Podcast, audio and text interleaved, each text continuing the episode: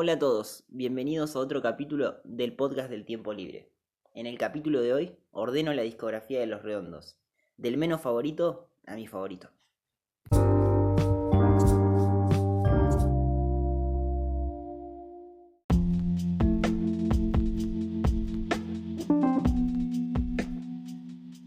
Cuando arranqué a hacer este podcast no tenía todavía muy decidido hacia qué dirección iba a tomarlo y por eso tiene el nombre del tiempo libre, porque en ese tiempo libre pueden surgir ideas de un montón de cosas. Digamos que la matriz general sería la música, porque es algo que a mí me apasiona, pero eventualmente podemos ir a hablar de diferentes tipos de cosas. Y es más, dentro de la música, el capítulo anterior hablaba más de una especie de lo que yo presiento que sería como una especie de conflicto cultural sobre el rock.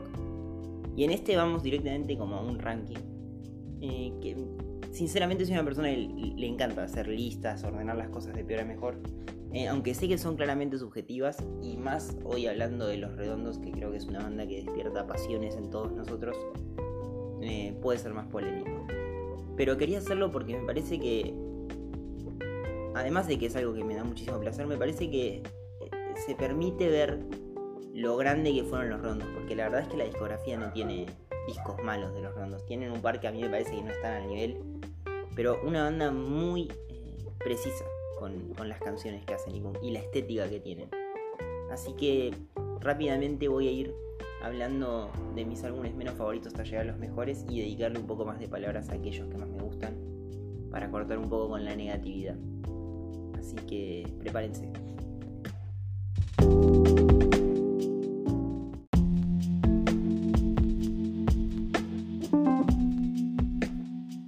Antes que nada me gustaría aclarar que si se llega a escuchar algún ruido de fondo, eh, no sé, puede ser algún ladrido de un perro o algún ruido de un pájaro, espero que entiendan que lo estoy grabando desde casa, no tengo ningún micrófono profesional, ni tengo una manera de aislar el sonido y no puedo controlar todos los animales de la cuadra como me gustaría. Así que si eso llega a pasar, pido disculpas, espero que en algún momento eh, se calme. Ahora sí, yendo de lleno al puesto número 10, el último disco de Los Redondos, Momo Sampler del año 2000, el disco con el que terminaron su carrera. Eh, al año siguiente, en el 2001, pero el disco es del 2000. Para mí es el más flojo de la discografía de Los Redondos. Tampoco es con el noveno, que es el que voy a hablar en el que sigue, claramente. Eh, para mí los dos son muy flojos, pero este disco para mí tiene todavía menos canciones buenas que el anterior. El disco sigue una línea conceptual que sinceramente es interesante. Es el planteo de la sociedad postmenemista representada en base a un desfile o una murga en la cual desfilarían todos estos arquetipos de argentinos. Y eso lo representa el indio con las líricas. Las líricas de, este disco de Los Redondos a mí llegan a un punto en el que me abruman. Para mí es cuando el indio Solari se empezó a hacer metáforas que, a veces rozan un poco como un lenguaje medio chabacano. no me convence y musicalmente tampoco tiene cosas que a mi gusto de vista, a mi punto de vista sobresalgan como otros clásicos de, Los Redondos. Mi canción favorita del disco es Pensando como una selga, que es una canción muy rara eh, desde el título y que yo siento que fusionaron muy bien estas nuevas, estos samples y estas máquinas electrónicas que venían trayendo desde el último Onda Finisterre con un buen riff de guitarra y con un gancho que tiene el disco que canta el Niño Solari que es muy pegajoso que siento que funciona bien. De todos modos, no es, para mí no está en el canon de las mejores canciones de Los Redondos. Tengo amigos que también son fanáticos de una piba con la remera de Greenpeace, pero a mí la letra me parece horrible. Y también hay gente que, incluso leyendo un análisis del disco, el tema Pula Verna y Papusa eh, es incluso para el Indio Solari el mejor tema del disco.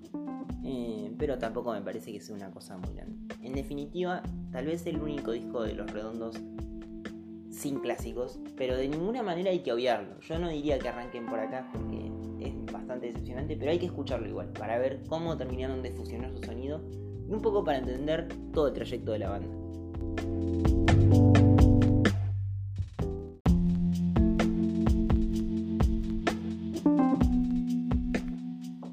En el puesto número 9 está Último Donde Finisterre, eh, de 1998. Es el disco post Luz Velito, los Belitos son grandes.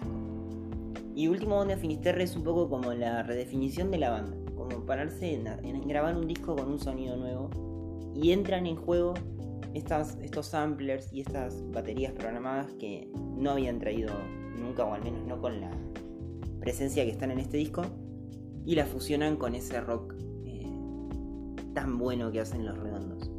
El disco, a mi punto de vista, es, eh, no es muy bueno, la verdad, es un disco regular. Lo que lo diferencia de Momo Sampler es que tiene grandes canciones. Y tal vez el último, yo diría el último gran clásico de los redondos, el indiscutido, que es Gualicho, que es una canción hermosa, eh, que, recoge lo mejor de los redondos, una buena melodía, una buena letra, tiene, una sensación eh, de, esperanza, una frase de esas de, del para, para grafitear como es las despedidas son esos dolores dulces. Tal vez sea la última gran canción de Los Redondos desde mi punto de vista. Pero más allá del clásico indiscutido que es Bolicho, también tiene pequeñas canciones que tal vez no sean tan canon, pero que a mí me parece que también son una buena fusión de. o, una buena fusión del sonido que están buscando con lo que ellos son. Como es el tema que, que abre el disco, que es Las increíbles andanzas del Capitán Buscapina en Ciber Siberia, que tiene un sample de un perro ladrando, que la verdad es que podría sonar raro, pero lo hace muy bien, y yo también, una melodía de línea que es muy buena. Eh, y la, mezcla de sonidos eh, esta vez funciona también eh, muy bien. Pero también tiene algunas canciones que desde mi punto de vista no están al nivel eh, Cop tiene una letra muy interesante sobre el planteo de, las, de, los policías de los 90, una referencia también a la dictadura, pero la música y la melodía no me llevan a ningún lado y algunas canciones para mí rozan un poco lo patético. Eh, Pogo, que hace alusión al payaso Pogo, un asesino serial, pero además con un estribillo que es bailan el Pogo del payaso asesino, a su vez tomando Pogo como referencia al rock. No sé, para mí da muchas vueltas y no llega a ningún lado. Eh, pero es un disco que hay que escuchar, porque si bien, y esta es una opinión personal, para mí no está al nivel de los otros discos, eh, las líricas de los rondos hay un cambio de acá para adelante. Tal vez no haya un velito para adelante, pero yo diría que acá hay toda una nueva forma de pensar la lírica del Indio Solari.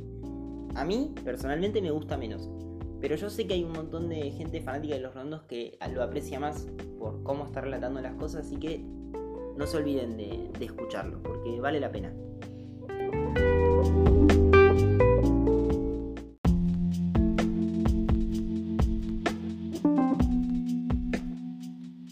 El octavo puesto está Lobo Suelto. Lobo Suelto, Cordero Atado, es en realidad un disco doble pero que sacaron en años consecutivos, 1993 y 1994. El primero es este, es Lobo Suelto. Y decidí contarlos como álbumes separados aunque sepan que en realidad pertenecen a un todo. Este disco doble de Los Redondos vendría a ser una especie de guardando las distancias, ¿no? De el, disco blanco de los Beatles, pero de los redondos. Claramente, o sea, no está al nivel del, disco, del White Album de los, Beatles, pero lo que quiero decir es que intentaron mezclar un montón de, sonidos y de géneros a la fórmula que ellos tienen.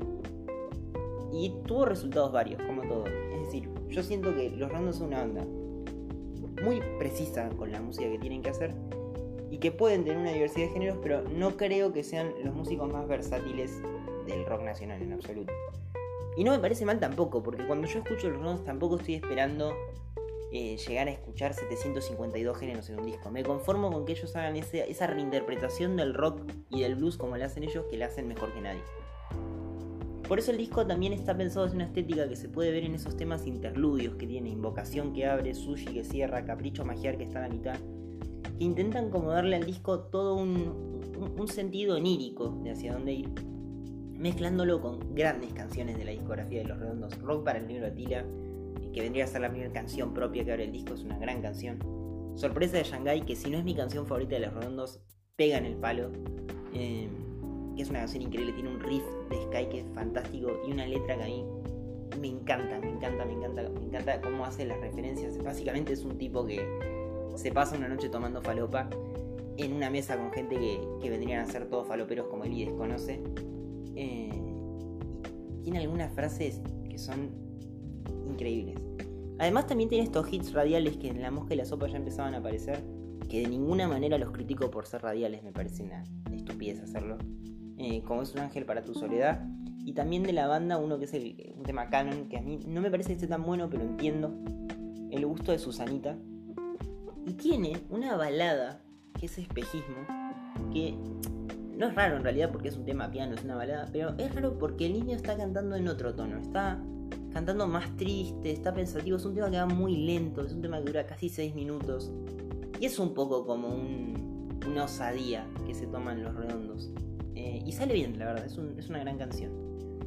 Eh, y otra excelentísima canción del álbum es La hija del fletero. Pergolini había dicho que era la mejor canción de los redondos. Hay que verlo porque claramente no es la mejor canción de los redondos. Pero es una gran canción, tiene una melodía súper pegajosa y una letra que. Una letra clásica de los redondos. Con, con, esas metáforas que hace también el himno y que. que uno se puede identificar tanto. En definitiva, escúchenlo. Yo no diría que es un disco malo en absoluto. Es un gran disco con algunos puntos eh, flojos.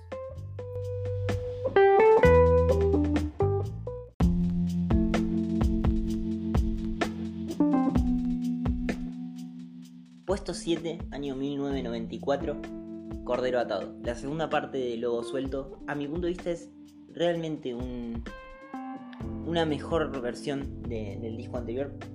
Pero, si voy al grano es simplemente porque tiene mejores canciones. El, el contexto y el concepto onírico está todavía. Eh, aparecen estos, estos temas interludios que intentarían darle al disco algún sentido. Soga de Caín, San Telmo, pero son muy breves. Pero tiene grandes canciones de los redondos canonizadas totalmente, hitazos por completo. Pero además de ser un hit, digo, son grandes canciones precisamente porque la banda está funcionando bien. Hay buenas líneas de guitarra, buenas melodías de indio, buenas letras. Está bien cantado, está bien producido. Eh, es, un, es un disco muy, muy completo en lo que está haciendo. Tiene algunas canciones que yo siento que es lo que no hacen que no sean una obra maestra como son los siguientes discos. Son Botija Rapado, Lobo Estás, La B-Rap, que yo no siento que estén a la altura de, una buena canción de los Rondos. No, eh, no son ninguna, ninguna de estas canciones es alarmantemente mala, o sea, uno la puede escuchar. Pero cuando la escuchen, si es que ya eh, calculo que el disco ya no lo escuchó, no está al nivel del otro. Pero está bueno porque están experimentando, van descubriendo sonidos nuevos, algunos temas suenan producidos como muy minimalista, a veces son simplemente la guitarra acústica de Sky y, y el indio, y a veces fusionan otros géneros, pero Después de eso tiene al menos 5 o 6 temas en el álbum que son de una calidad excelente. Excelente. Ya el arranque es una piña a la cara. Yo caníbal, ladrón de mi cerebro, es hora de levantarse querido, perdiendo el tiempo, el tiempo, caña seca y un brillo. Los primeros 5 temas son increíbles. Yo caníbal que abre con una furia que a mí me recuerda muchísimo a Toxi Taxi, que ya arranca con todas las pilas. No es de mis canciones favoritas de Los Redondos porque la melodía no me termina de convencer, pero es una gran canción. Y cuando lo estoy escuchando especialmente con amigos, me encanta, me encanta, porque ya pone la, sensación esa de, escuchar Los Redondos y ponerse como contento y estar con grupo. Es, una canción muy buena. Ladrón de mi cerebro también, gran melodía, grandes frases. Y después es hora de levantarse, querido. Está bien que, ya lo decía con, Sorpresa de Shanghai también. Esta supo ser durante un montón de tiempo mi canción favorita de Los Redondos, pero porque tiene una melodía que es genial. La letra básicamente habla de un periodista que al Indio Solari quiso como correrlo todo el tiempo con una prensa súper amarillista y molestarlo y le habría inventado una anécdota de que él era profesor de gimnasia en la Colima. Eh, ese sería como el rumor. Y él le estaría devolviendo con esa sutileza que lo caracteriza un palo inmenso que es fantástico, al nivel del palo que le pegan a Enrique Sims en Blues de la Artillería. Perdiendo el tiempo de ser de las canciones más infravaloradas de Los Redondos, eh, para mí es un tema muy emotivo. Tiene un bajo excelente y un groove muy bueno, pero además la, letra tiene una sensación tan triste. Es, básicamente un encontronazo de amor entre dos, una relación como una fer, por así decirlo, que termina con la separación de otro yéndose precisamente en barco, probablemente sea como el viaje en buquebús de Uruguay a, Buenos Aires. Pero más allá de eso, la música está muy bien. Pero la letra y cómo canta el indio del Ángeles, yo ya no puedo partir, es increíble. La voz del indio en los 90 supo estar en, un, momento muy bueno, al nivel de lo como estuvo en los 80, especialmente en esta época. Y tiene muchísimo corazón como está cantando. Eh, es lo que para mí lo hace un tema tan hermoso. Y Caña Seca y un membrillo es un hitazo de, Los Redondos, un hitazo radial por completo que todos conocemos. Que para mí es una, es una gran canción, ha sido criticada un poco porque es un poco light, pero a mí me encanta, la verdad. Y El tema que cierra, también top 5 de los redondos, que es Etiqueta Negra, que es una canción increíble. Que no la haya escuchado tiene que ir ya. Yo encontré alguna similitud entre esta canción y el opening de True Detective de la primera temporada. Eh, suenan parecido, pero bueno, este tema es mucho mejor, la verdad. Eh, y la letra que hace el indio es de las mejores que hizo en toda su carrera. Ni hablar del solo de guitarra de Sky y de todo lo que hace con la guitarra en la canción.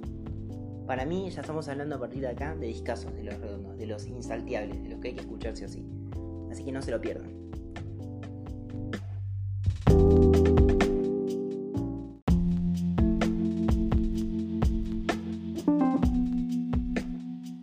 Sexto puesto, el disco que lo, lo pudo todo, el primero, Gulp, de los redondos años 1985, la ópera prima con la cual los redondos se presentaron a, Argentina.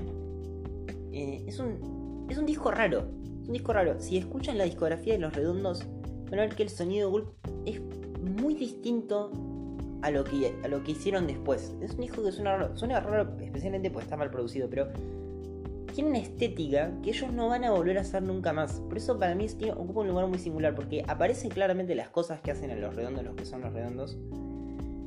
Pero la estética, los temas, cómo están pensadas las canciones, e, es un disco que se diferencia bastante de los demás. Y yo sinceramente le tengo mucho aprecio porque cuando lo descubrí, por así decirlo, yo no arranqué a escucharlo en orden cronológico. Cuando descubrí este disco fue como, ah, no, no es una versión diluida o mala de octubre, como yo podía llegar a pensar en ese momento es otra cosa, es otra cosa, es una cosa más libre lo que están haciendo en Gulp.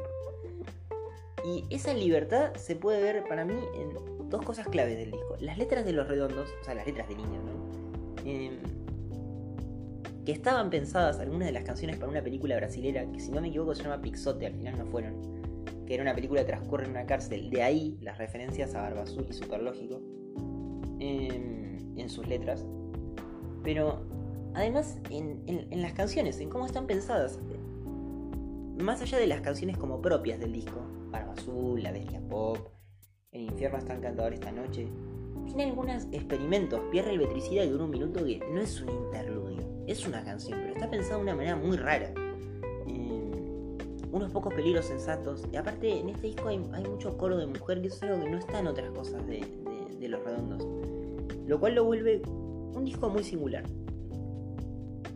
Ahora bien, yendo a las canciones, las que para mí hacen que el disco sea un buen disco, son principalmente la canción que abre, que esto ya lo he dicho alguna vez, pero los primeros 45 segundos de Barba Azul versus el amor letal son una declaración de principios de los rondos. Son, son eso, es, es que en el sonido del saxofón, de la batería, de la línea de guitarra que se está haciendo, de cómo arranca a cantar el indio después de 45 segundos, es una manera de presentarse.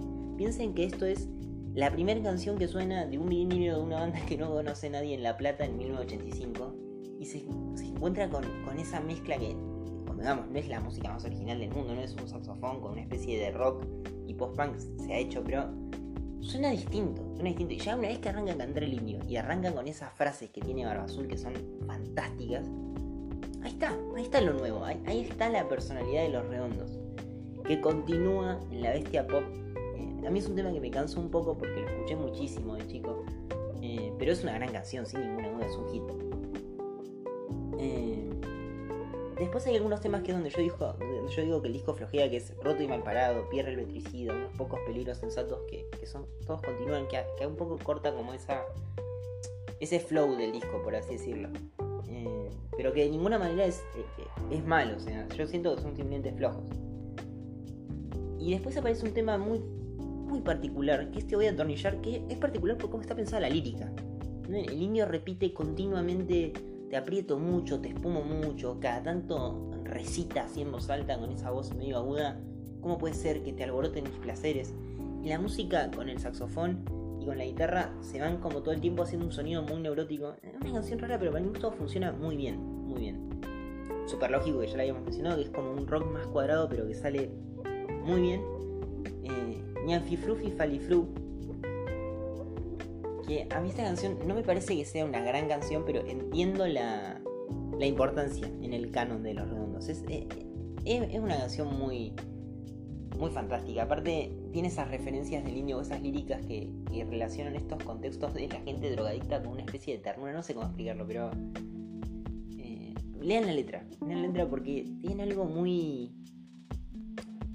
Muy increíble en cómo relata la, anécdota el indio. Además, ni hablar, punto aparte, digresión total, pero Capuzoto haciendo una parodia de esto con el Ultra Pindonga es excelente también.